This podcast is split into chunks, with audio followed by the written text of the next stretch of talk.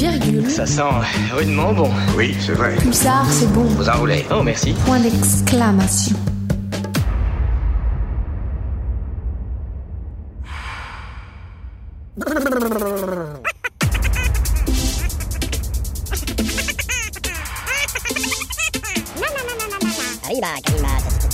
Vous faites erreur. Je m'en fous, je sais bien ce que j'ai entendu. Et les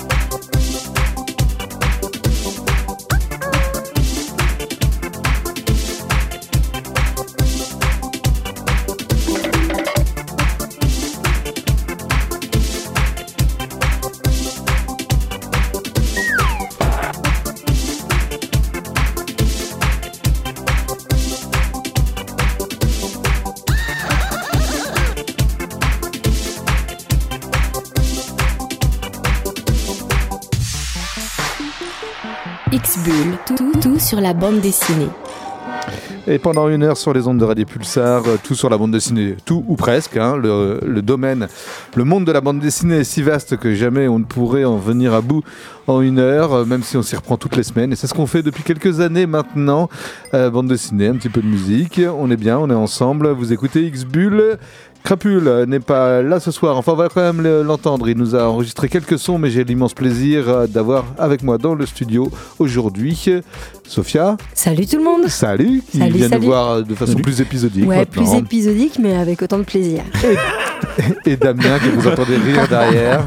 Bonjour à tous. Damien, qu'on rappelle, est, euh, est le big boss de- du, du site internet Comic Strip, euh, voilà, euh, dont on vous a présenté... Enfin, vous, vous en a Euh, parlé ouais, Exactement. souvent. il y a voilà. des chroniques, il y a des interviews. Un il y a site plein de choses. entièrement dédié à la bande dessinée. Donc euh, l'homme connaît son affaire. On parle bande dessinée d'ici quelques instants. Une petite pause musicale juste avant, si vous le voulez bien. Et à tout de suite. The sun was red and the fires were roaring. Stars aligned and our webs were sworn I heard my spirit soaring. Guess I'm always chasing the sun. Hoping we will soon be one till it turns around to me. Then I try to run.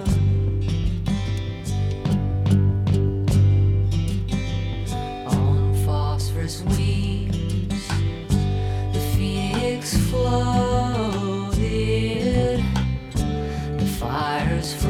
And the sea was hushed. And when I tried to speak, the sun imploded.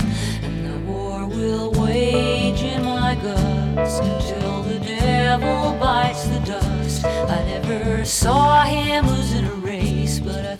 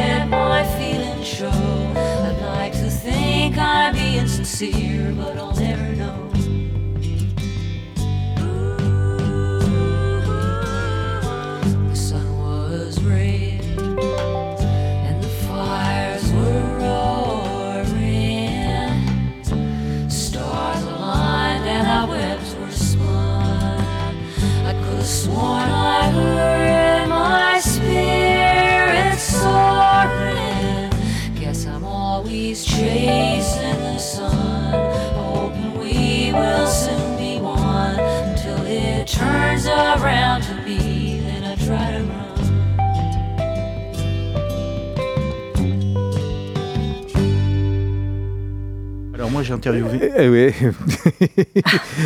on se fait surprendre des fois par les fins des pauses musicales. Ouais, mais on parle BD. Ouais, vous parlez BD, c'est bien. Bah oui, hors micro, on n'écoute pas la musique, pas toujours en tout cas, parce qu'on a plein de choses à se dire. Exactement. Eh ben, c'est comme ça. Euh, BD, voilà. Ben, on va parler BD dans un instant. Je te laisserai la parole, Damien, juste après avoir présenté deux, euh, deux vilains.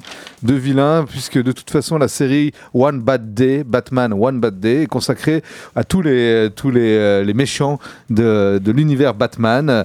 Je vous avais déjà présenté par le passé euh, un, opus sur Catwoman ainsi que le Sphinx, Enigma. Il en sort deux presque coup sur coup. On va parler tout de suite de Batman euh, Ra's al Ghul. Ra's al Ghul, et puis ensuite je vous présenterai Gueule d'argile. Ra's al Ghul, euh, c'est 72 pages en couleur 15 euros. C'est scénarisé par Tom Taylor et dessiné par Ivan Rice. Ra's al Ghul, c'est une sorte d'éco-terroriste. Il est immortel grâce aux immersions qu'il peut, euh, qu'il a dans des puits de Lazare, euh, qui le ramènent à la vie, et ça depuis des siècles et des siècles. Et il a tenté maintes fois de sauver la Terre de son pire ennemi, la corruption humaine, sans jamais vraiment y arriver. On sait de quoi est capable l'homme. Il n'hésitera pas une seule seconde dans cet euh, opus euh, à éliminer le, ce est, celui qu'il appelle le détective, à savoir le chevalier noir de Gotham, Batman lui-même, à le rayer de l'équation pour peut-être arriver à ses fins, à savoir euh, sauver la Terre de la pollution, de tout ça. Plutôt bien foutu cet album, euh, donc euh, One Mad Day Ra's al Ghul, à découvrir chez Urban Comics, euh, sorti depuis fin septembre, donc dans les bacs disponibles depuis fin septembre. Et depuis la semaine dernière, c'est Gueule d'argile qui est disponible, pareil, 15 euros, 72 pages. Cette fois-ci, c'est Colin Kelly et Jackson Lansing qui co-scénarisent cet album et Xerman Nico qui assure le dessin. C'est l'histoire de Basil Carlo. Basil Carlo a toujours rêvé d'être acteur. Il a quitté Gotham pour euh, aller s'exiler dans la Mecque du cinéma euh, américain, à savoir Hollywood, bien sûr. Et, euh, et donc, euh, il, Gueule d'Argile, il s'appelle ainsi parce qu'il a le pouvoir de. Il est métamorphe, de se transformer. Mais la transformation, ça passe toujours par une étape où, où tout d'un coup, il se liquéfie comme une sorte de, de, de, de, de boule d'argile. Liquide, à moitié liquide, avant de reprendre forme selon son envie. Et c'est souvent sous le coup de la colère que ça arrive. Aujourd'hui, donc après bien des années de lutte face à Batman, il a décidé de changer d'air, arrivé à Hollywood, loin de l'atmosphère viciée de Gotham, il s'y forge une nouvelle identité et reprend son rêve où il l'avait laissé, celui de devenir le plus grand acteur de tous les temps. Mais pour réussir à devenir une star, il va d'abord devoir façonner Los Angeles à son image. C'est pas gagné. Donc, euh, ces, deux, ces deux Batman issus de la série One Bad Day euh, sont disponibles dans les bacs Gueule d'Argile et Razel Ghoul. Damien, je crois. Allez, à toi la parole. Exactement. Alors, je vais vous parler d'une nouveauté sur le campus. Donc ça, c'est bien parce que depuis euh, le 8 septembre, sur le campus, il y a un nouveau master de bande dessinée. Alors, c'est trop tard pour s'inscrire Ah pour oui, la pour promo de cette année. année. Par contre, euh, la promo suivante, euh, ça sera euh, la, en fin d'année, au mois de mai, juin, avec mon, alors pas mon parcours sup, ça sera mon master du coup. Donc, depuis le 8 juin à l'université, s'est ouvert un master de bande dessinée sous la direction de l'enseignant-chercheur Luc Vigier. Ce sont donc 15 étudiants et étudiantes qui ont poussé les portes de ce nouveau cursus de deux années. Un master de deux années, ça semble logique. Ces 15 étudiants, donc venus de différents horizons, souvent de lettres, psychologie, il y a des gens qui font aussi de l'art plastique, ils seront donc formés pour la pratique, c'est-à-dire la création des œuvres, mais en même temps, Aussi bien d'un point de vue graphique que scénaristique. exactement, mais Oui. aussi, euh, en même temps, ils font aussi de la recherche, ils font les deux. Ça sera couplé comme ça. Donc les étudiants sont amenés à bouger dans des lieux de culture, autour de Poitiers et même dans la Nouvelle-Aquitaine. Et c'est un master qui est assez ouvert vers l'extérieur, c'est ce que veut Luc Vigier. Donc les étudiants euh, effectueront aussi un stage lors de la troisième période, soit en France, soit à l'étranger. Donc ça c'est bien parce qu'ils ont déjà euh, des conventions avec euh, des pays étrangers comme la Roumanie ou encore le Danemark, il me semble. Donc au fil de ces deux années, les étudiants produiront donc des documents, des rapports de stage jusqu'à leur mémoire de fin d'année, donc de fin de cursus au bout de deux ans. Ce master, il est intitulé Master BD Recherche, Écriture graphique et valorisation du patrimoine, puisque c'est important par rapport à ça. Donc les premières tours sont de ce premier mois sont encourageants, m'a dit euh, Luc Vigier. Les étudiants sont curieux et très travailleurs. Et alors, pour avoir plus de renseignements, bien évidemment, notamment les cours dispensés, parce que c'est assez euh, technique, hein, c'est Ah très oui. universitaire du coup, euh, il suffit de se rendre sur le site de l'Université de Poitiers. Il y a euh, exactement un- une page sur ça. Sur, il suffit de marquer master de bande dessinée. C'est un master qui veut donc s'inscrire dans le temps. Euh, puisqu'il aimerait notamment que euh, puissent sortir de ce master des gens qui ensuite feraient un, un doctorat, puisque euh, à Poitiers aussi il y a euh, des étudiants en doctorat en bande dessinée. Il n'y en a pas beaucoup en France, mais il y en a quelques-uns ici. Donc c'est une- plutôt une bonne initiative. C'est plutôt assez sympa. Donc euh, si vous êtes curieux, si vous êtes, si vous avez fait une licence et que le métier de la bande dessinée euh, vous intéresse, eh bien n'hésitez pas à aller regarder parce que ça, ça a l'air d'être vachement bien. C'est marrant parce que la bande dessinée, à l'université de Poitiers, la bande dessinée et la recherche font Oui. bon ménage. Oui, exactement. Il y a eu souvent ici, là, à la maison des étudiants, où, où sont les, les studios de Radio Pulsar, des artistes de bande dessinée, Mm. auteurs de bande dessinée, qui ont été invités en résidence euh, pour, euh, pour suivre des, euh, des chercheurs dans l'université et produire un album à la suite, à la suite de, de cette phase d'observation. Et il y a aussi une bande dessinée qui est amenée à sortir d'ici quelques temps, je ne peux pas vous dire quand, qui va essayer, alors le, le- le challenge est, est- est très, très élevé, de, de présenter tous les labos de recherche de l'Université de Poitiers dans une seule même BD avec trois ou quatre pages consacrées à chacun des labos de recherche. Ouais. Ça, c'est Pour certains labos qui, ouais. qui ont des, des champs d'études très très vastes, ça va être difficile en trois ou quatre pages. Alors, bon. ils, ils en ont parlé euh, l'année dernière, en fin d'année. Ça sera en mois de juin 2024, normalement, cet album sortira. je crois, oui, il sera euh, On- gratuit et sera euh, donné aux collégiens et aux lycéens. voilà, exactement. Voilà, on vous en reparlera bien entendu. Sophia, Oui, moi c'est d'un récit surprenant et délicat que j'aimerais vous parler. C'est un récit de Johanna Mosi avec La Mangouste, sorti aux éditions Popo. La Mangouste, c'est l'histoire de Julia, une jeune femme discrète et mélancolique, en arrêt de travail, qui vit dans une maison de famille sur le bord de mer portugais, avec son frère tout récemment arrivé chez elle suite à la perte de son emploi. Un frère qui semble l'agacer par moments, mais avec lequel on sent une certaine complicité. Sa mère, quant à elle, jamais loin, ne la laisse que peu tranquille, donnant l'impression de vouloir lui changer les idées. Alors qu'elle décide de s'occuper de son jardin et de le cultiver, Julia est persuadée que celui-ci est visité régulièrement par une mangouste. Pas un chat, comme ses voisins et proches pensent, mais bien une, mais bien une mangouste qui la rend dingue. C'est décidé, elle va tout faire alors pour capturer cette mangouste et la virer de son potager. Elle se renseigne sur l'animal, demande conseil dans une animalerie pour savoir quel piège utiliser et sature son entourage avec ses certitudes.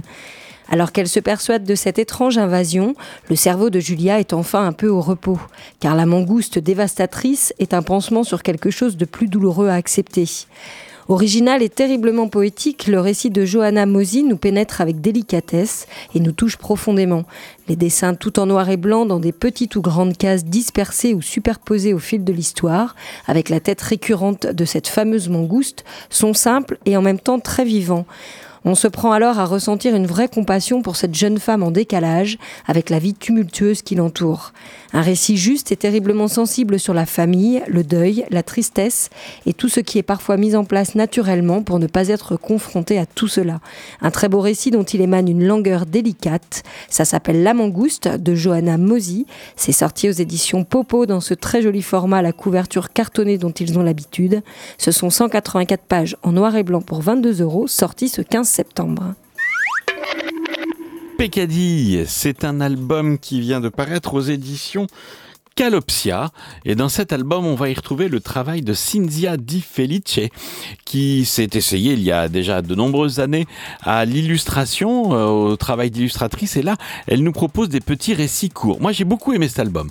En fait, c'est un album qui regroupe huit petites histoires qui vont de quelques pages, 5, 6, 7, à deux pages minimum pour la plus, la plus rapide des pages, euh, la plus rapide des histoires. Et donc, cet, euh, cet album, dans un style d'heroic fantasy, nous raconte des histoires de chevaliers qui sont partis à la poursuite d'un géant, à la demande du vieux sage de leur village. L'un des deux a des doutes. Il se demande s'ils sont au bon endroit pour le trouver. On va suivre également une guerrière sans crainte qui s'attaque à un dragon doré pour subtiliser son trésor. On va voir une magnifique sorcière emprisonnée entre temps et espace. Et, et- et on va également suivre euh, la très belle dernière aventure où une jeune femme toute vêtue de blanc attend la mort dans un champ. C'est très tendre, c'est très poétique. Moi, j'ai beaucoup aimé ce travail. Un travail tout en finesse, tout en subtilité. Un album qui se lit rapidement, ça c'est vrai, mais c'est un très bel album. Peccadille, c'est aux éditions Calopsia et il vous en coûtera 16,90 euros. Merci, Mr. Crapule.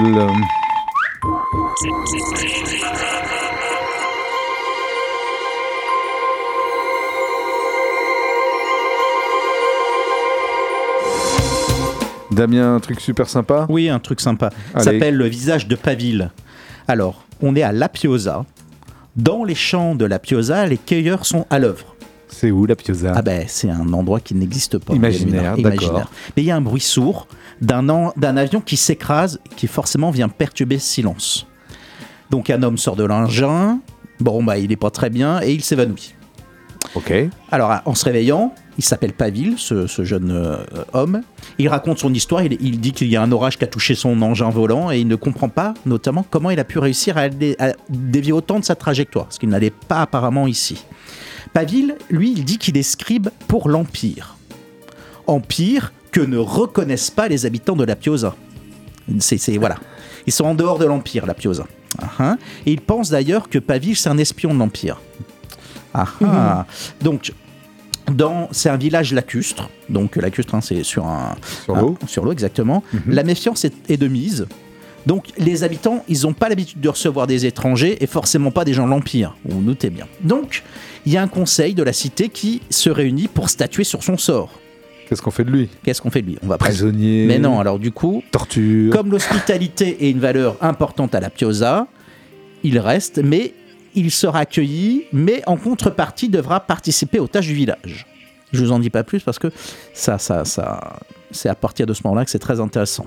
Donc, euh, pardon, la bon, n'importe quoi. Le visage de Paville, ça a été écrit par Jérémy Perraudot. Euh, et là, dans cet album, il joue un peu les explorateurs. Il fait se rencontrer deux mondes qui s'opposent, mais aussi s'ignorent. Donc le premier, l'Empire, qui est un lieu très structuré, très bien géré administrativement. Ça, on le sait à travers, le, à travers ce qu'en raconte euh, le scribe, où on voit, les, les- on voit des scènes qui se passent dans l'Empire. Tu as raison, c'est le- la première chose, c'est dire qu'on ne voit jamais l'Empire. C'est à travers les yeux de Paville et ce qu'il en dit, Ouais. ou alors ce que disent les habitants de la Piosa, qu'on devine qu'il est comme ça, euh, l'Empire. Donc la Piosa, lui, c'est forcément un village autarcique qui s'autogère, qui ne reçoit aucun étranger et surtout qui, vu, qui voue pardon, un culte à une puissance sacrée. Ça, c'est très important aussi dans le dans l'album. Donc Jérémy Perraudot lui dit d'ailleurs, Paville sert ici d'intermédiaire au lecteur pour découvrir cette communauté reculée, mais il est aussi un voyageur qui prétend être ce qu'il n'est pas. Voilà pour le suspense. Donc, dans cet album, il y a aussi le concept, un concept que Jérémy Perraudot euh, tente de définir, c'est l'autre. L'autre. Paville, lui, c'est un étranger, on s'en méfie, il est rejeté. Et dans l'Empire, d'ailleurs, les habitants en dehors de l'Empire sont considérés aussi comme des étrangers, des barbares. Donc. La Piosa, donc. Forcément. Mais oui. La Piosa, c'est un personnage à part entière, le village en lui-même. On voit donc le village sous toutes ses coutures dans l'album. Ce village donc qui ressemble d'ailleurs à certains euh, villages lacustres en Asie du Sud ou même au Bénin. Vous voyez, vraiment euh, lacustres comme ça. Et d'ailleurs, certains habitants se déplacent en échasse pour, pour être hors de l'eau, comme vous savez, comme Ouais. les échassiers euh, landais. On, on Ouais. est plutôt dans une période euh, Euh, contemporaine, on sait pas. Indéfini. Indéfinissable. Alors, il y a un engin qui vole, donc euh, peut-être que. Mais vraiment, il- Jérémy Perraudot, il utilise plein de choses qui viennent d'un peu de tous les continents et même. euh, Ça le- brouille les pistes. Ouais, ça brouille les pistes. C'est vraiment un espèce de, de, de mélange, mais intelligent. Pareil pour la, la divinité qu'il vénère. C'est un peu plusieurs religions en même temps. Vraiment, c'est un album très, très surprenant. Donc, les habitants vouent donc un espèce de culte qui ressemble, ce que j'étais en train de dire, à plusieurs mythes et légendes à travers le monde. Donc, le visage de Paville, c'est aussi assez important, c'est qu'il il bénéficie d'une partie graphique assez étonnante. Il y a la rondeur des personnages d'un côté, et les reliefs qui tranchent avec les formes très géométriques, par exemple de l'engin volant, des maisons, des bateaux. D'accord. Et il y a notamment un moment, euh, Paville, il va aller, euh, il plonge pour pêcher, et là il se retrouve dans une cité engloutie comme un peu Atlanta, à- à Atlantis, c'est pas Atlanta, Atlantis. Donc ça donne un- une espèce d'impression d'immensité parce que lui, il est tout petit dans un village extrêmement important. C'est des doubles pages très jolies. Donc, Le visage de Paville de Jérémy Perraudot, c'est publié par les éditions 2024. C'est dans les bacs depuis le 15 septembre pour 29 euros. Thank you.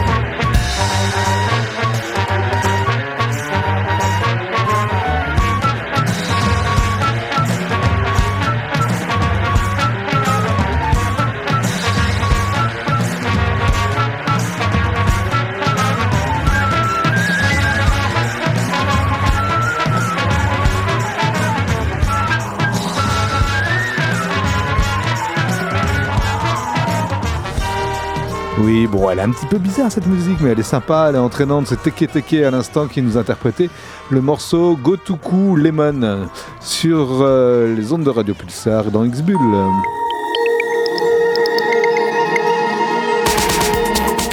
Allez, laissez-moi vous présenter le tome 2 de la série Elias Ferguson euh, euh, qui s'appelle Les Océans de Feu. J'avais déjà proposé le premier tome d'ouverture de cette série. Elias Ferguson, c'est le héros bien entendu qui donne son nom à la série. C'est un jeune héritier. On est en 1938. Euh, son père a disparu et il lui a laissé tous ses travaux et notamment l'ambitieux, enfin son père très fortuné donc Elias l'est aussi, et qui euh, son père ambitionnait donc de, euh, de construire un train sous l'Atlantique qui traverserait l'Atlantique pour aller d'Europe aux États-Unis.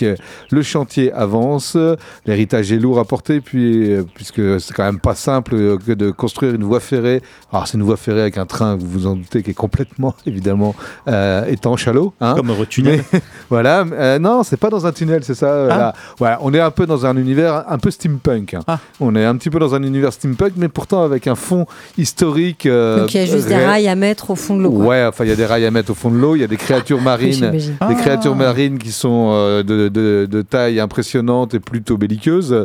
Euh, voilà, il y a, il y a aussi surtout en 1938 le nazisme qui fait la guerre qui menace euh, d'exploser, enfin de, de démarrer en Europe et tout. Donc euh, voilà, et dans ce deuxième tome. Euh, le chantier euh, arrive à terme bientôt malgré les intimidations et les tentatives de sabotage et euh, Elias Ferguson va s'occuper d'un scientifique juif allemand Kurt Spy, Spy pardon, qui va tenter d'acheminer vers les États-Unis. Ce dernier détiendrait des informations susceptibles de changer la face du monde dans ce contexte de crise où le nazisme gagne du terrain chaque jour. Mais il n'est pas simple d'utiliser cette ligne qui est quasiment finie et tout, où il y a des, euh, vous imaginez une ligne sous-marine comme ça, où il y a des, des, des, des bases à mi-parcours. Ah oui. On peut faire Ah des oui. haltes, s'arrêter, tout ça, des dômes gigantesques qui permettent de- d'expo- Enfin voilà. Donc on est dans, ce, dans cet univers-là, c'est quand même assez bien foutu. Le tome 2 de cette trilogie annoncée s'appelle 1938, Les Océans de Feu. C'est aux éditions Glénat qu'est parue cette série, scénarisée par Simon Second, dessinée par Lendershell. C'est 56 pages en couleur et c'est 15,95€ pour vous procurer cet album. Hop là, oui, non, c'est pas fini, on continue. D'autres- suites et d'autres séries. euh, euh, si tu veux bien, Oui, Damien. bien sûr. Alors moi, je vais vous, je vous apporter le tome 3 de la série Boko le stratège de Sentaro Sakemi et Hideki Mori. Donc, il y a 2300 ans en Chine, le pays est fracturé en sept royaumes, se faisant tour à tour la guerre entre eux, etc. Alors que les conflits sont nombreux, la très grande armée de Zhao, avec 15 000 hommes, marche vers la citadelle de Liang, appartenant, au royaume de Yang. À l'intérieur de la cité, le roi est super confiant. euh, Il pense que les soldats, euh, les quelques soldats qui sont dedans, c'est-à-dire 1500, suffiront largement pour euh, voilà. Pour contrer cette pour invasion, contrer- c'est- c'est exactement. une invasion. Sachant qu'il y a 4500 habitants dans cette citadelle, dont Et 1500. 1500 soldats. Sauf que 1500 contre 15 000, je vous raconte pas ce que ça peut. Le rapport est Ça déséquilibré. dépend comment ils sont Exactement. armés. Sachant que arrive à ce moment-là, rien n'est perdu puisque arrive à ce moment-là Ki Keri du clan de Mao Tse qui organise la résistance. Les hommes de ce clan, Mao Tse, sont de très grands stratèges pour défendre n'importe laquelle des villes. Donc dans ce tome 3, rien ne va plus pour Kairi. Les notables de la ville ont décidé de le destituer, alors que le siège n'est pas terminé. Donc le stratège quitte la ville, mais il s'in- s'installe pas trop loin au cas où il y aurait un petit... Parce qu'il craint toujours de nouvelles attaques, vous vous doutez bien. Donc... Euh, Où en étais-tu? Boko. Donc ça a été initialement publié chez Tonkam entre 1999 et 2001. Et là, cette fois-ci, Boko, au lieu d'être en 11 tomes, il sera en 8 tomes chez euh, Vega euh, Dupuis. Donc tout d'abord, on est frappé par la densité du récit, c'est très intense, il y a beaucoup de rebondissements. Et on assiste surtout à des scènes de guerre, vous vous doutez bien, c'est la guerre, donc des scènes de stratégie qui sont assez estomacantes, même si c'est pas français, vous voyez l'intensité des choses. Il y a beaucoup de morts dans ce manga. vous- Ra- rappelle, euh, Damien, tu l'as dit, je crois, au début de ta chronique, et ça m'a échappé. On est à quel. Ça se situe à 2300 ans en Chine. 2300 ans en Chine. Chine. Voilà, donc avant notre ère. Donc, il y a des, beaucoup de morts, y compris chez les personnages secondaires qui, pourtant, apportent tous leur pierre à l'édifice, mais ils les désinguent. hein. Ils désinguent, les auteurs désinguent tout ça, donc c'est assez très fort. Donc, graphiquement, les yeux sont hyper expressifs. Les scènes de combat sont assez justes, il y a beaucoup de mouvements. Donc, Hideki Mori n'hésite pas d'ailleurs à faire voir tous les corps déchiquetés. Donc, c'est pas pour tout le monde ce manga, hein, vous vous doutez bien. C'est un, Donc- peu- c'est un peu gore, quoi. Ouais, enfin voilà, il y a des morts quoi. Ouais. Voilà, ça, ça, ça- il y a du sang qui gicle. Donc Boko, Boko pardon, c'est une très grande série. Boko tome 3 de Sentaro Kubota et Hideki Mori, d'après une histoire originale de Kenichi Sakemi, publiée par les éditions Vega Dupuis depuis le 25 août au prix de 11 euros. Hop, euh, Sophia, pardon. Oui, Euh, oui, hop, direct à moi, Ah, oui. Sans jingle, c'est à toi. C'est oui. une nouvelle série jeunesse sortie aux éditions de Jungle euh, ce mois d'août dont j'aimerais vous parler. C'est adapté du roman fantastique éponyme d'Andoni Horowitz, publié en 1988, L'île du crâne. Ce premier tome qui nous plonge dans un univers magique et fantastique et qui n'est pas sans nous rappeler bien sûr le monde D'Harry Potter. D'Harry Potter, exactement. Si vous le Ici, dites. Il est question de David Elliott, un collégien qui donne du fil à retordre à ses parents. Élève plutôt médiocre, celui-ci vient d'être renvoyé du prestigieux collège Beton. Autant dire que le cœur n'est pas à la fête et que ses parents ne savent plus quoi faire. D'autant plus que de leurs sept enfants, dont six filles, c'est le seul à poser problème, aux grandes dames de son père qui le voyait déjà reprendre sa suite à la banque. Alors quand une lettre arrive, comme par magie, dans leur boîte aux lettres, leur annonçant que David est reçu au collège de Grosham Grange, Inconnus au bataillon, ils acceptent sans hésitation de l'y envoyer, malgré l'étrangeté de la coïncidence. Encore plus étonnant, il faut que David se rende seul au collège, et ce, dès le lendemain. C'est lui qui a écrit la lettre. Non, non, non, c'est non, un non. collège inconnu Je les connais, les David, ils sont malins. Qui se trouve sur une île où pour s'y rendre, David doit prendre un train puis un bateau. à bord du train, il fait la connaissance de deux autres élèves, Jeffrey et Jill, ayant eux aussi reçu une lettre leur offrant l'admission au collège de Grosham. Tous les trois pour des raisons pourtant bien différentes, mais où on leur promet que le collège leur conviendra parfaitement. Arrivés à destination et après un trajet surprenant, aucun de nos trois héros ne souhaite rester dans ce lugubre établissement où règne un climat pesant et terriblement étrange. Ils décident alors de rester groupés et de tenter au plus vite de s'en échapper. Mais bien sûr, cela ne sera pas si simple, les élèves semblent envoûtés et peu enclins à leur apporter les réponses à leurs questionnements. Ils portent d'ailleurs tous une étrange bague à leurs doigts et les professeurs, quant à eux, semblent avoir bien des secrets. Parviendront-ils à les percer? Tiré, comme je vous le disais, du roman jeunesse d'Anthony Horowitz, cette adaptation de Max Lerm- Lermenier en bande dessinée est très réussie. Ce récit est mené tambour battant dans une dynamique très plaisante et vivante, et l'atmosphère secrète et mystérieuse est palpable grâce au très beau graphisme de Clément Lefebvre, qui parvient à faire monter l'angoisse créée par le lieu grâce à un graphisme subtil et délicat et des couleurs mi-sombres, mi-chaudes, qui accompagnent parfaitement cet étrange collège aux allures de manoir. Les traits des personnages sont assez enfantins pour ne pas effrayer le jeune lectorat, mais également séduisants pour séduire les plus grands. C'est un récit fantastique qui semble promettre une bien belle série. À noter également la très jolie édition avec une couverture cartonnée et des pages d'une très belle qualité. Je crois que hein, tu as un mot à dire là-dessus, hein, Damien? Oui, je l'ai lu aussi. Moi, j'aime beaucoup Clément Lefebvre. C'est vraiment Moi un aussi. des auteurs que j'apprécie. Et en fait, euh, je me souviens plus du nom de l'auteur du roman. C'est euh, Anthony Horowitz. Eh bien, apparemment, euh, notre ami J.K. Rowling aurait pompé sur, euh, sur ce. Ça ce- semble, Oui, hein. parce que c'est avant, Ah avant euh, Harry Potter. 1988. Oui, et ben pour euh, créer euh, euh, Ah, la série Harry Potter. Exactement, parce qu'il y a beaucoup de. Alors, ce qui est dommage. Les pour- lieux, le Exactement. mobilier, les descriptions qui Et ce qui est semblent dommage, être en fait, c'est que Ils n'ont pas eu les mêmes attachés de presse. hein. Non. Ce qui est dommage, c'est que en fait, cet album, il arrive un peu tard. Parce que maintenant, on a, on a mangé déjà du Harry Potter. C'est dommage qu'il a été sorti.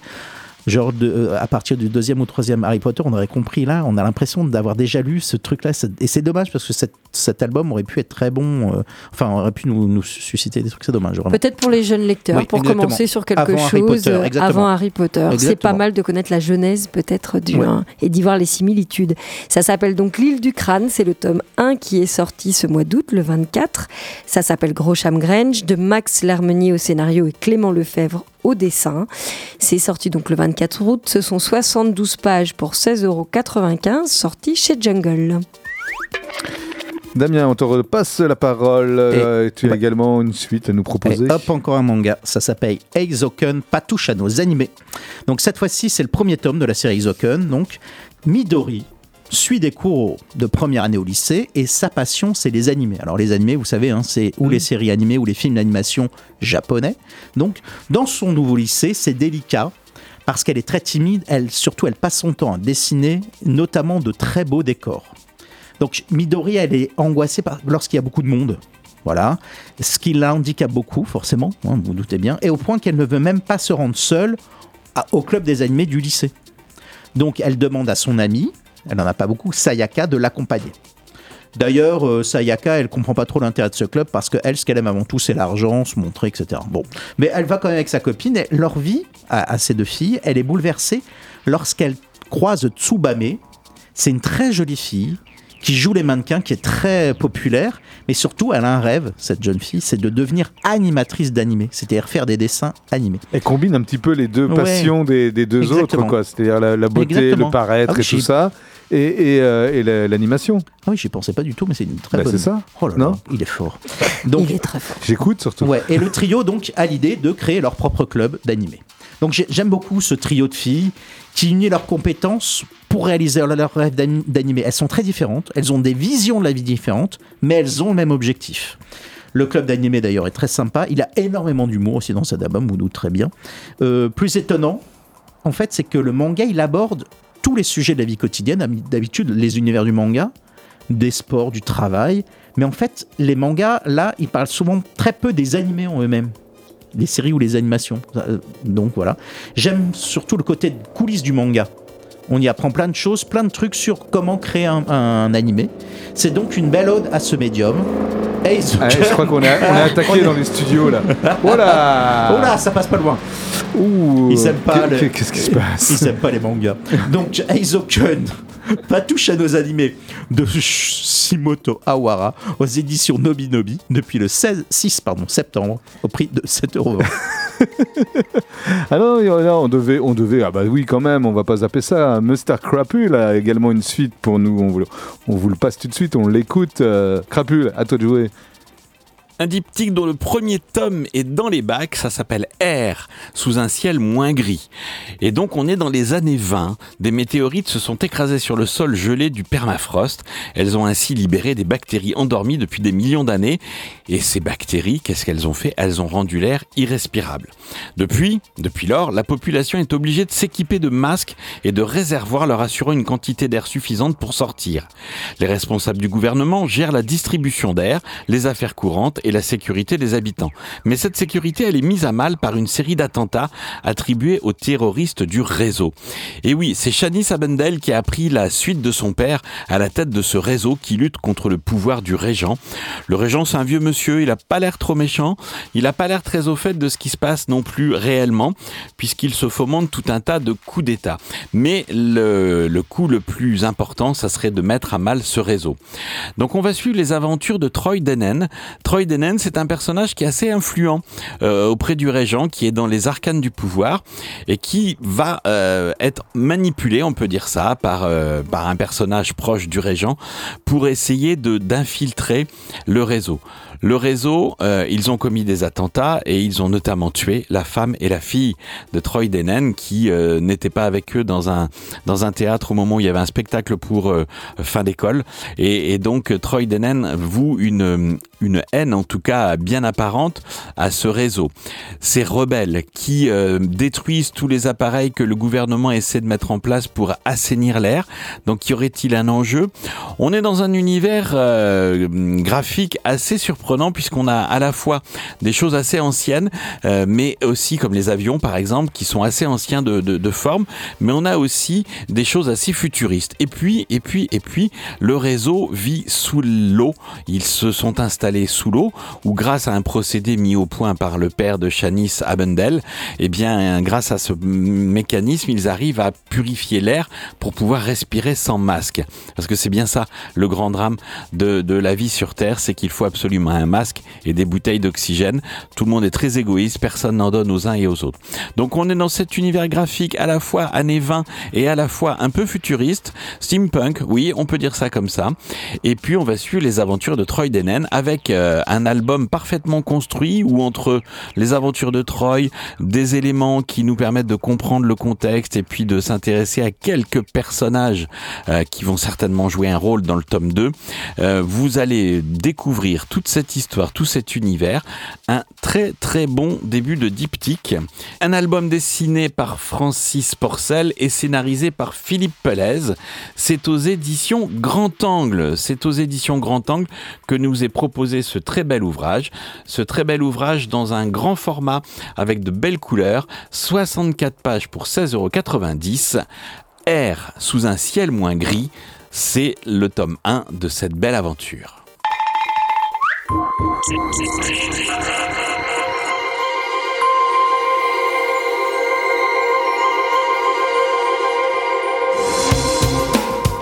Allez, je vous emmène au Brésil, ça vous branche Oui.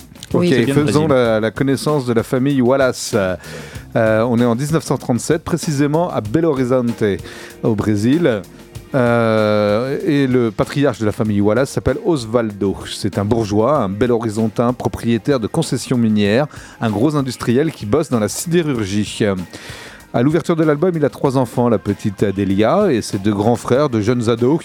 Il y a Severino et Ramirez pour les deux frangins. On fait également la connaissance de Maria Augusta, sa femme, qui aspire à devenir écrivaine, Elcio, son chauffeur, et à la campagne, parce qu'ils habitent dans la ville de Belo Horizonte, mais ils ont évidemment une grande propriété, une grande demeure à proximité des, Des mines. des mines, justement. Et là, il, il- il réside en permanence Teresinha, la, la bonne, euh, euh, la bonne de la famille.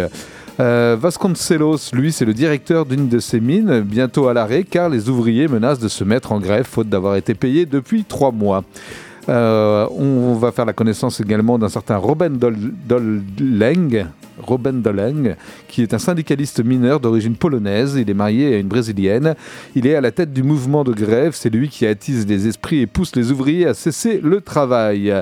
Euh, Monsieur Wallace, Osvaldo, donc, va très rapidement marchander avec les petites frappes locales du parti fasciste émergent pour s'occuper du cas Robin Doleng. Euh, voilà, les enfants sont petits. Quand ils se rendent donc dans la maison, euh, de campagne, bah, ils, ils jouent avec d'autres enfants du village. Euh, et donc, euh, euh, Ramirez, par exemple, se- s'entend très bien avec Zanzinho, le fils de, Rodan, De Robin. de Robin Doleng, j'arriverai jamais à le dire. Alors que Severino, son frangin, lui, cherche à faire la connaissance avec Yara, la petite sœur de Zenzinho.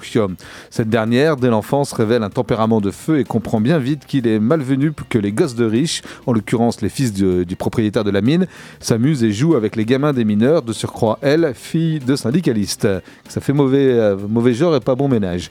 Euh, Wallace euh, est un homme cupide, opportuniste, méprisant à l'encontre de ceux qu'il estime valoir moins que lui, y compris sa femme et ses propres enfants c'est pas quelqu'un qu'on porte vraiment dans notre cœur dès l'ouverture de l'album.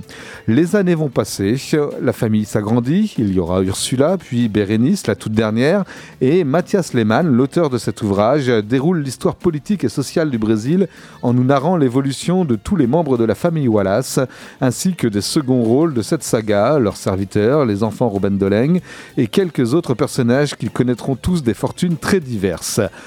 Ramirez Wallace, par exemple, devient un coureur de jupons et de caleçons longs, pas Oui. simplement de jupons. Oui, un parvenu qui moralement euh, se vautrera dans les, dans les ornières laissées par son père. C'est-à-dire, bon, moralement, c'est pas génial quand même. Et qui n'aura de cesse, euh, Ramirez, donc, euh, tout au long de sa vie, d'accumuler les dettes de jeu. Il ira jusqu'à renier son copain d'enfance, Zanzillo, devenu balayeur dans la boîte où il travaille, à Belo Horizonte, et n'hésitera pas à extorquer même sa famille pour sauver sa peau lorsque la pression des créanciers deviendra trop forte. C'est dire. Sa sœur, Adélia, après avoir abandonné la fac et travaillé comme coiffeuse à Belo Horizonte, virera bigote comme pas deux. Vieille fille, elle secondera sa mère au décès du patriarche pour supporter notamment les conséquences des conneries de son frère aîné Ramirez, autant que pour soutenir sa Benjamine, Bérénice, lorsque celle-ci, bien des années plus tard, sombrera dans une profonde dépression. Yara, on retrouve également la Yara, la fille du syndicaliste, euh, qui plaisait tant à Zanzigno quand il était gamin. Euh, Yara, donc, euh, suivra elle des études en littérature, de littérature à l'université, exercera trois boulots en parallèle pour gagner sa vie, et fière, elle sauvera toujours son honneur en refusant par exemple les avances de ses employeurs indélicats qui, comme cela se produit bien souvent, chercheront à exercer un supposé droit de cuissage. Farouche, militante communiste, elle connaîtra les interrogatoires musclés de la police militaire durant les années de plomb. Au passage, euh, Chumbo, Anos de Chumbo, ça veut dire année de plomb. ouais. Ouais. Euh, elle se, donc subira les, les interrogatoires musclés de la police militaire, tout comme Severino, qu'elle n'arrêtera pas de croiser durant toute sa vie. Ils font pas, ils sont pas, ils sont pas forcément amis. Ils savent qu'ils se sont croisés quand ils étaient jeunes, et tout au long de leur vie, on verra que leur destinée Se croise. se croise. C'est Mm. assez intéressant. San Severino, donc Wallace, lui, l'aîné de la fratrie, le boutonneux, qui après avoir euh, épousé une carrière de journaliste à la, noti- Leticia de Minas s'engagera presque par hasard dans la résistance à la dictature militaire. Terrible dictature militaire qui durera de 1964 à 1985, puis qui connaîtra un énorme succès populaire en librairie en publiant des romans de fiction très inspirés de sa propre vie. Je m'arrête là pour les faits qui jalonnent cette remarquable saga familiale et fresque sociopolitique du Brésil. Palpitante et très instructive pour qui se sentirait curieux de découvrir l'histoire politique donc du XXe siècle de ce pays aussi vaste que complexe. Avec un trait qui n'est pas sans rappeler par certains aspects, moi j'ai trouvé celui très vivant d'un Robert Crumb sur Mhm. certaines périodes. Exactement. Mathias Lehmann déploie sur 368 pages, c'est un gros pavé, donc une narration aussi captivante et assez similaire à celle avec laquelle nous avait émerveillé Gilbert Hernandez dans la série Palomar City, pour ceux qui connaissent, qui se passait au Mexique euh, dans euh, Love and Rockets. C'était une série voilà, que je vous recommande très, très chaleureusement. Euh, Chumbo, donc, à découvrir. Tu, tu l'as lu, oui Oui, je l'ai lu. Euh, Dis-nous, Damien. Ah bah, c'est une superbe fresque Ah, qui c'est incroyable, qui se- une saga qui- familiale, une ouais, fresque. euh, qui se, qui se déroule sur 70 ans. ouais. Et j'adore, moi, Mathias Lehmann, je le connaissais. euh, il avait fait La Favorite, qui avait eu le- un prix à Angoulême, Ouais. chez Actes Sud. Il a fait euh, plusieurs albums chez Six Pieds Sous Terre. J'adore son trait noir et surtout les hachures. C'est dingue. Et là, il en a fait moins. Et en fait, il voulait. Il aime bien parler du déterminisme social, c'est-à-dire des gens qui normalement sont déterminés pour faire ce que les adultes veulent d'eux, mais là non à chaque fois. C'est vraiment top. Vraiment, C'est un super. très bon album. C'est vraiment hyper instructif Ouais. sur l'histoire Ouais, du Brésil. Exactement. Vraiment superbe. Donc euh, Chumbo, ça s'appelle. Euh, Mathias Lehmann euh, est au scénario, au dessin. Vous l'aurez compris, c'est aux éditions Casterman qui est publié cette bande dessinée. Un très beau noir et blanc de 368 pages et ça vous en coûtera 29,95€ pour vous procurer ce très bel album. Euh,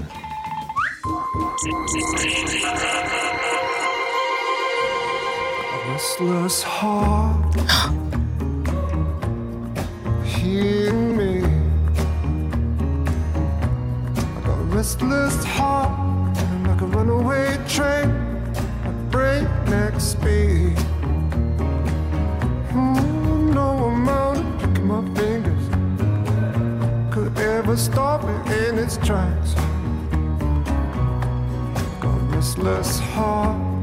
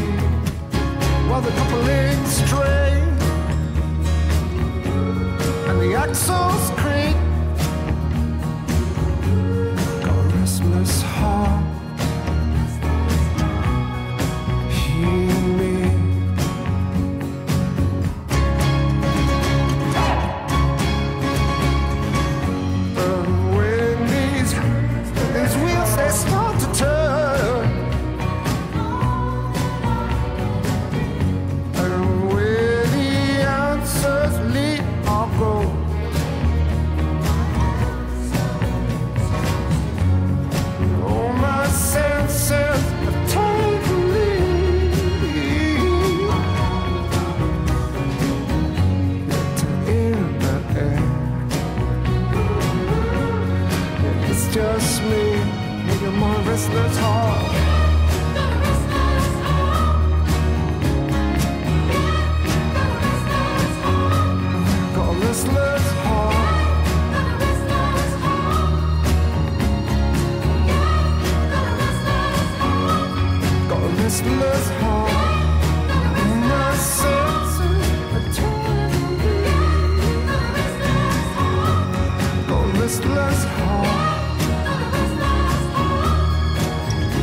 Un cœur sans repos nous interprétait euh, Jonathan Jeremian à l'instant, Restless Heart, dans l'émission X-Bull.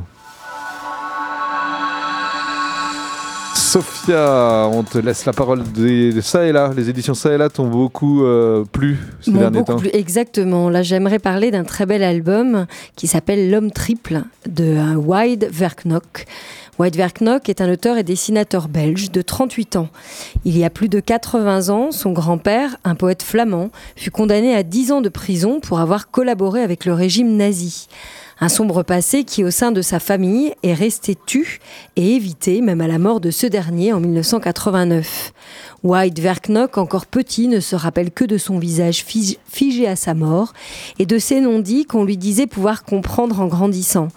Mais les années passent et White ne comprend toujours pas, sauf le lien qu'il porte en lui, dans son sang et sur un visage qui, au fil du temps, prend les traits de son père et de son aïeul.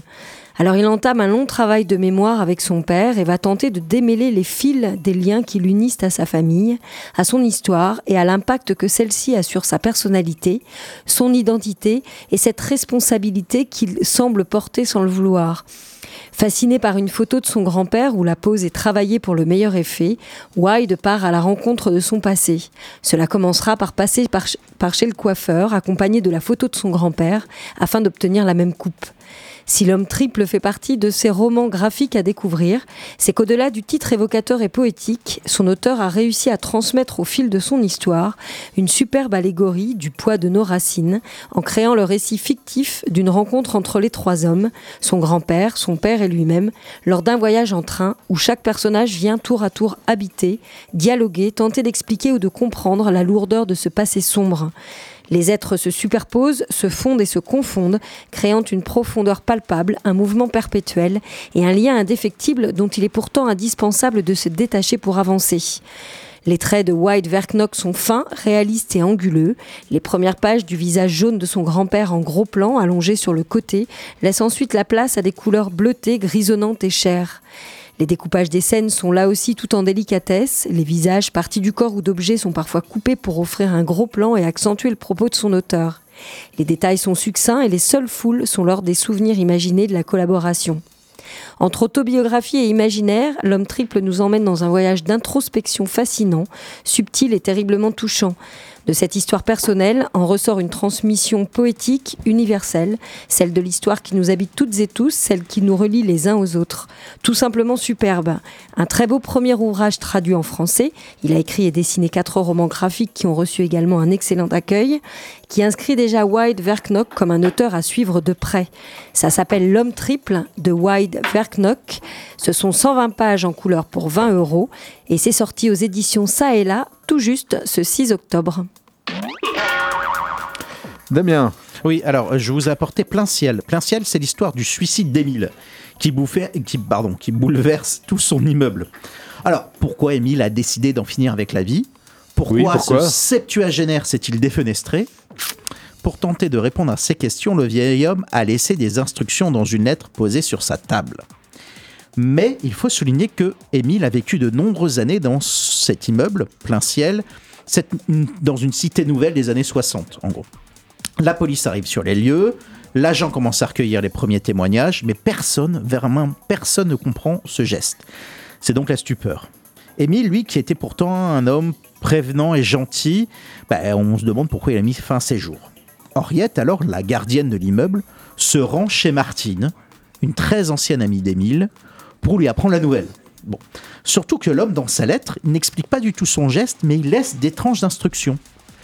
Alors, Genre Henriette doit garder son énorme plante, tandis que les époux Valère doivent s'occuper de son chat. Donc, comme si de l'au-delà, Émile continuait de nouer des liens avec eux et tentait d'entretenir des relations avec ses voisins. C'est ça qui est assez surprenant. Donc, quand j'ai regardé la couverture de Plein Ciel, tout de suite j'ai été intrigué. Parce qu'en fait, c'est une c'est une vue en plan de coupe de l'immeuble. C'est-à-dire qu'on ne voit pas les murs, mais on voit directement les appartements des locataires. On voit leur intimité, on sait qu'on va être au plus près d'eux. Donc Émile, par son suicide, et donc ce lien entre les habitants, entre la mort et la vie, ou plutôt la vie tout court, celle de gens qui habitent les uns côté des autres, parfois se connaissent, parfois se croisent, parfois discutent, parfois sont amis, parfois s'entraident, mais aussi parfois ne se connaissent pas, puisque c'est quand même un immeuble de 22 étages. Donc, et si la mort d'Émile, c'était de l'ouverture à l'autre? Donc Plein Ciel, c'est le nom de deux tours de 22 étages à Mulhouse, où a vécu Pierre Roland Saint-Dizier, le scénariste. Et son album, il a décidé de le, de le réaliser et de le faire euh, euh, courir dans les années 90. Donc lui, ce qu'il aime bien surtout, c'est que c'est la diversité culturelle dans les immeubles. C'est un espèce de village à la verticale. On pourrait dire ça comme ça. De son côté, donc Michel Croza, le dessinateur, il réalise de super planches à l'aquarelle, encore une fois. Et il y a des doubles pages en vue de découpe, comme sur la couverture. On a l'impression que c'est des carrés qui s'empilent. Donc, Plein ciel de Roland Saint-Dizier et Michel Croza, publié par les éditions Ankama le 1er septembre, 96 pages couleur pour 16,90€. Et enfin, on va terminer avec toi, Sophia. Oui, j'aimerais vous parler du palpitant pavé graphique hein, qu'il a été impossible de lâcher, euh, qui s'appelle Sian de Lucia Biaggi, sorti aux éditions Saela. C'est une autrice, hein, euh, Lucia, qui est reconnaissable par son trait en plein de caractère qu'elle nous avait déjà fait découvrir dans ses deux précédents albums, sortis également aux éditions Saela. Elle nous entraîne ici dans un récit social dystopique passionnant. La couleur est annoncée dès la couverture, ou plutôt les couleurs, car c'est de cela dont il est question dans cet impressionnant récit. En effet, dans la mégapole de Bourne, ville imaginaire aux airs de New York et d'un coin d'Italie, la société est divisée en castes sociales selon sa couleur de peau. Les plus aisés sont les citoyens jaunes, la classe moyenne rouge, et les plus pauvres sont bleus, ou cyan exactement, et vivent en marge de la société comme ils peuvent dans le quartier de Bonifacio. Dans cette atmosphère de ségrégation portée par la politique de la ville, les mélanges sont bien évidemment mal vus et décriés. Liv, Roman, Becca, Yari, Mina et Émile se sont connus adolescents et portaient en eux le désir de refuser l'invraisemblable interdiction de se mêler les uns aux autres et formaient un groupe d'amis soudés. Jusqu'à ce que la mort de Yari, dans des circonstances mystérieuses appelées la, la tragédie du bord de mer, les éloigne. Événement enfoui dans leurs souvenirs pendant que chacun et chacune poursuivait sa route. Vingt ans plus tard, les cinq amis d'enfance se retrouvent autour d'un dîner organisé par Roman, un bleu devenu acteur de renom malgré sa couleur, et qui veut leur parler de la découverte de la police de nouveaux éléments concernant la mort de Yari, les forçant alors à se replonger dans leur passé pour découvrir les réelles circonstances de la mort de leur ami. Nous voilà alors partis pour une enquête sociale et politique entre le présent et le passé, où nos héros tentent de comprendre ce qui a pu se passer 20 ans plus tôt, tout en apprenant à nouveau à se, connaître. Dans un monde désenchanté qui n'est pas sans nous rappeler le nôtre, Lucia Biaggi nous plonge avec finesse et justesse au cœur des inégalités des classes, du racisme, des secrets politiques, avec un récit passionnant et haletant, des dialogues vivants et percutants, et un graphisme mixant les trois couleurs, cohérent et extrêmement séduisant. Les ambiances sont détaillées et réalistes et chacun des personnages prend vie au fil de la lecture qui reste en tête comme un bon film. Autant dire que l'on s'attache carrément à eux et à elles, toutes et que cette histoire moderne et fine vous marquera longtemps. C'est un gros coup de cœur également. Ça s'appelle Sian de Lucia Biaggi. Ce sont 4, 480 pages en couleur pour 26 euros. Est-ce que tu as un mot à dire? Tu l'as lu, Alors, je n'ai pas lu, j'ai lu les albums d'avant et j'aime beaucoup la couleur, la- le traitement Ouais. de la couleur. de Lucia. Il y a toujours une signification dans ces couleurs. C'est vachement. Enfin, c'est Cet album très, est très impressionnant et en effet, le. Elle est jeune, mais euh, c'est une très grande actrice euh, italienne. Non, actrice, dessinatrice. J'ai dit quoi? Actrice. Ah, je voulais dire autrice. Autrice. Bon, je me suis dit, ah tiens, Merci de l'information. Ouais, elle peut, Merci. faire- elle peut être actrice. hein. Bon, je, je vous coupe, hein, ok Oui, ça marche. Retrouvez le podcast de l'émission et tous les albums chroniqués sur la page Facebook d'Ixbull.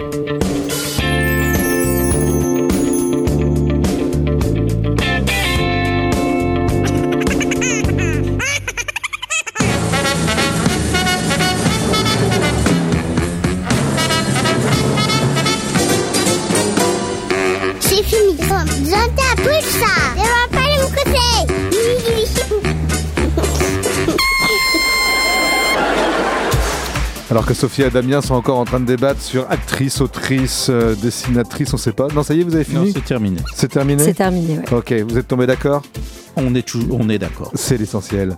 Merci à tous les deux d'être euh, passés dans les studios. Merci pour- à vous. Pour Merci. cette émission. Euh, bah, Portez-vous bien. On vous retrouve bientôt derrière ces Bien micros. sûr. Tout Voilà. à fait. Très bientôt. Très bientôt pour une prochaine euh, présentation de très belles bandes dessinées. Merci à vous d'avoir été à l'écoute dans un instant. Dans un instant, pardon. Vous retrouvez euh, Punks, euh, bien entendu, puisque Rognonu ensuite. Nous, c'est rendez-vous la semaine prochaine avec euh, Mr. Crap, sans doute, en direct, 19h, 20h sur les ondes de Radio Pulsar. Ciao Ciao.